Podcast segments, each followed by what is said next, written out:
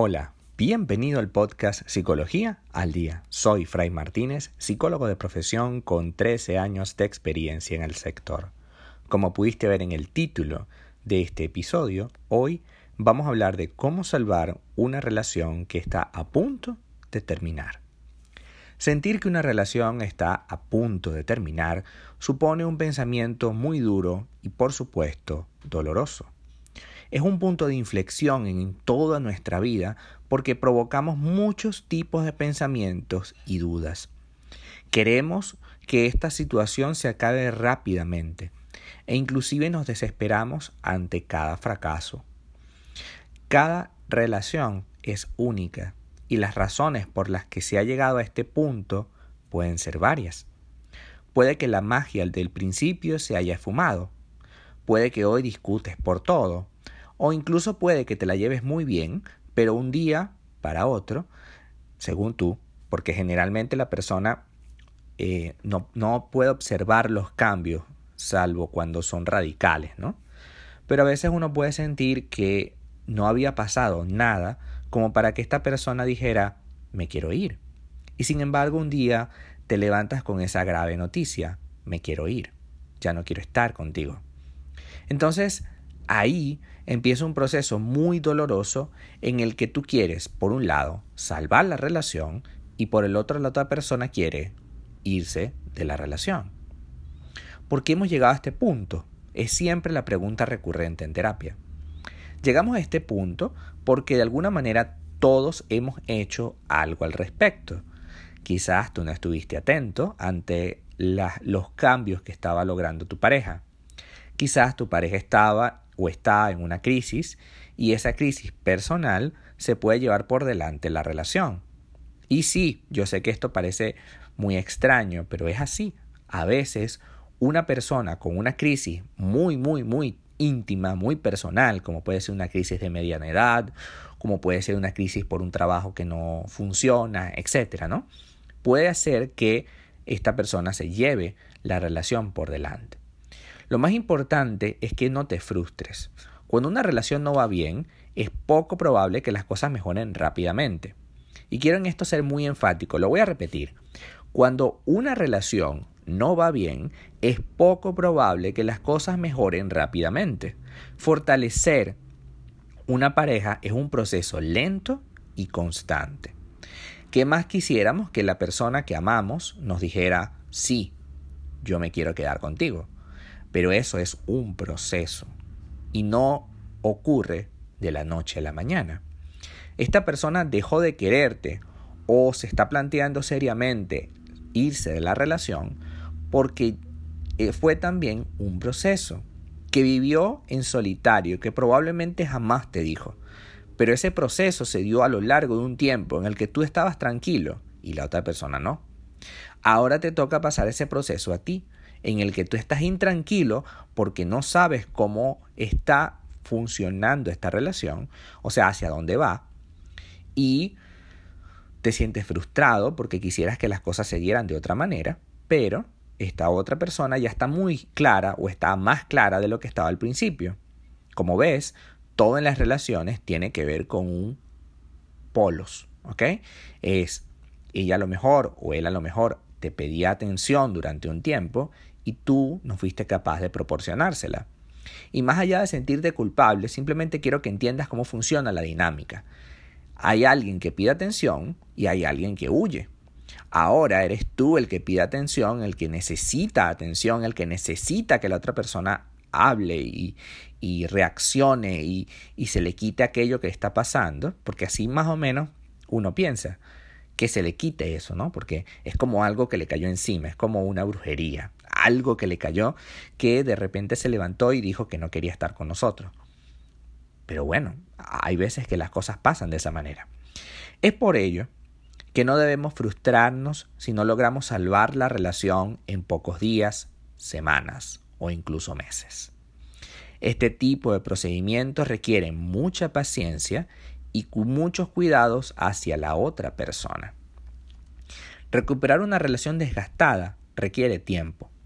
Y una de las razones por las que una relación está a punto de terminar es porque el vínculo entre nosotros se ha desgastado con el tiempo. Las rutinas, las pocas sorpresas, el poco tiempo que se dedican mutuamente a cuidar la relación pueden ser factores que influyan en el desgaste. Si bien es cierto que el fuego y la pasión del inicio van desapareciendo a medida de que avanza la relación, no tiene por qué suponer algo malo. El cariño y los cuidados pueden mantener viva la llama del amor. El amor es muy distinto a la pasión y el fuego del inicio. El amor tiene que ver más con una decisión, con un vínculo que perdura en el tiempo. Recuperar una relación desgastada o para recuperar una relación desgastada, podemos intentar abandonar la monotonía mediante detalles, escapadas y muestras espontáneas de amor. Sin embargo, aquí me quiero detener en algo muy importante. Si tu pareja decidió y te lo dijo, yo me quiero separar, hacer esto simplemente es forzar las cosas. Yo sugiero siempre a mis pacientes que tengan un espacio, que, se, que le den un espacio. Tú te quieres separar, bueno, perfecto, ¿cómo lo vamos a hacer? O sea, hay que seguir la idea de la otra persona y hay que respetarle. Porque es que el problema es que sí, yo entiendo que puedo querer mucho volver a estar juntos, pero no puedo imponerlo. Tampoco puedo negarme a la posibilidad, porque mientras más yo me niegue a la posibilidad de separarnos, más rápido nos vamos a separar.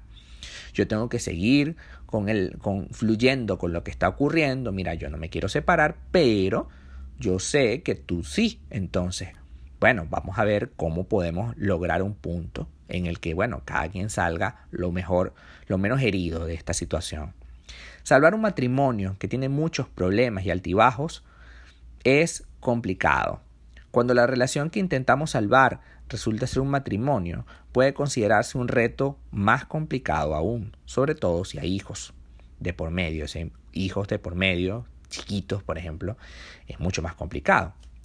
En este caso, existen muchos factores a tener en cuenta. Primero, la estabilidad emocional, los gastos que tienen compartidos, los hijos.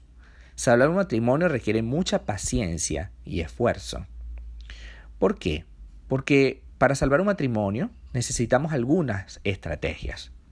La primera de ellas, la que mejor le recomiendo a mis pacientes, es, es que expresen lo que sienten antes de que sea demasiado tarde.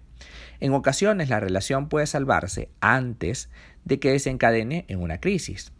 Pero si ya estás metido en la crisis, expresar lo que sentimos constantemente, lo único que hará es abrir un espacio entre ustedes. Yo sugiero que cuando tengamos una relación de pareja que entra en una crisis, nos concentremos en nosotros mismos. Imagínate que una crisis es un incendio. Si tu casa está en un incendio, lo primero que tienes que salvar es a ti mismo. Si no hay más nadie en la casa, por supuesto. Lo primero que tienes que salvar es a ti mismo. Luego de que te salvaste, pues bueno, vamos a ver cómo salvamos la casa y las cosas que están dentro de la casa. Para salvarte a ti mismo, debes aprender a pedirte perdón y asumir la responsabilidad que solo a ti te corresponde. Si la relación está a punto de terminar por un error, que hemos cometido ambos, es importante pedir perdón, aprendiendo de nuestros errores y asumiendo que no somos perfectos y que probablemente sea un error que esté constantemente queriendo reconciliarme. Probablemente eso también sea un error. Repito, hay que dejarle a la persona su espacio para que piense, para que elabore un pensamiento y para que realmente se dé cuenta de lo que está empezando a perder. Porque es que tú eres una persona valiosa, tú eres una persona importante. No entiendo por qué tienes que estar detrás de alguien. Tú puedes decir, yo quiero mantener la relación, lo cual es perfectamente válido. Pero una cosa es querer mantener la relación y otra es forzarla. Por ejemplo, cuando estamos en una relación de pareja de muchos años y tenemos hijos de por medio y esta otra persona, por ejemplo, no trabaja, yo no puedo tratar de destruir esa opción a partir de qué vas a hacer y con qué dinero vas a mantener a los niños. Yo te puedo pasar solo una parte. Es decir, le complicamos la salida. Si tú le complicas la salida a tu pareja, va a llegar un momento en el que esa persona va a buscar la forma, pero va a salir. Si tú fluyes con eso, aun cuando eso parece mm, complicadísimo, pues es mejor, puesto que tú le amas y quieres verla bien. El gran error es tratar de frenar los cambios, puesto que se van a dar más rápido. Si yo fluyo con ellos, si yo entiendo el problema o, la crisis por la que atraviesa esa persona, entonces puedo con más calma poder tomar otra decisión. A lo mejor, cuando tú fluyes con esto, te das cuenta que es lo mejor, que esta relación estaba realmente rota y que empeñarse en mantener un vínculo a juro impuesto no tenía sentido. A lo mejor lo entiendes en el camino. O a lo mejor tu pareja al verse en las puertas de salida se da cuenta de que, oye, estoy perdiendo a alguien sumamente valioso. ¿Por qué demonios lo estoy haciendo? Mejor regreso a casa. Pero solo cuando está en la puerta de salida es que lo puede entender. Mientras estés forzándole, mientras estés cortándole las alas, mientras no le dejes vivir, evidentemente esta persona va a creer que tú estás siendo un carcelero que está controlando su salida y entonces se va a empeñar más en salir. Entendamos que las personas son libres de decidir cómo quieren vivir y si tu pareja decidió vivir sin ti, tú tienes que aceptarlo. Sé que duele, sé que es difícil, sé que suena muy fácil decirlo de la boca para afuera, pero es necesario que podamos empezar a entender esta frase. Yo no puedo controlar a mi pareja, no puedo eh, impedir que mi pareja se vaya, no puedo impedírselo. Lo que puedo hacer es mostrarle el camino para que una vez que esté cerca de, de lograrlo, pueda pensar, oye, ¿realmente quiero estar y pasar el resto de mi tiempo sin esta persona? esta persona que me ayudó, que está conmigo, que me apoya, incluso en mi salida. Porque el verdadero amor, para ti que me estás escuchando, acepta la salida. El verdadero amor acepta que se puede acabar. El verdadero amor quiere tu felicidad, no quiere solamente que estés conmigo. Quiere tu felicidad. Y lamentablemente, si esa felicidad está fuera de mí, pues mira, yo tengo que apostar por tu felicidad, porque realmente te tengo que amar. Y sí, yo sé que eso suena muy trillado, que el amor es libre, pero en realidad así. El amor es una decisión. Tú decides si estar con esa persona o no. Y si esa persona no quiere estar contigo, tú tienes que mostrarle la salida. Mira, ok, está bien, yo te apoyo. ¿Quieres irte? Perfecto.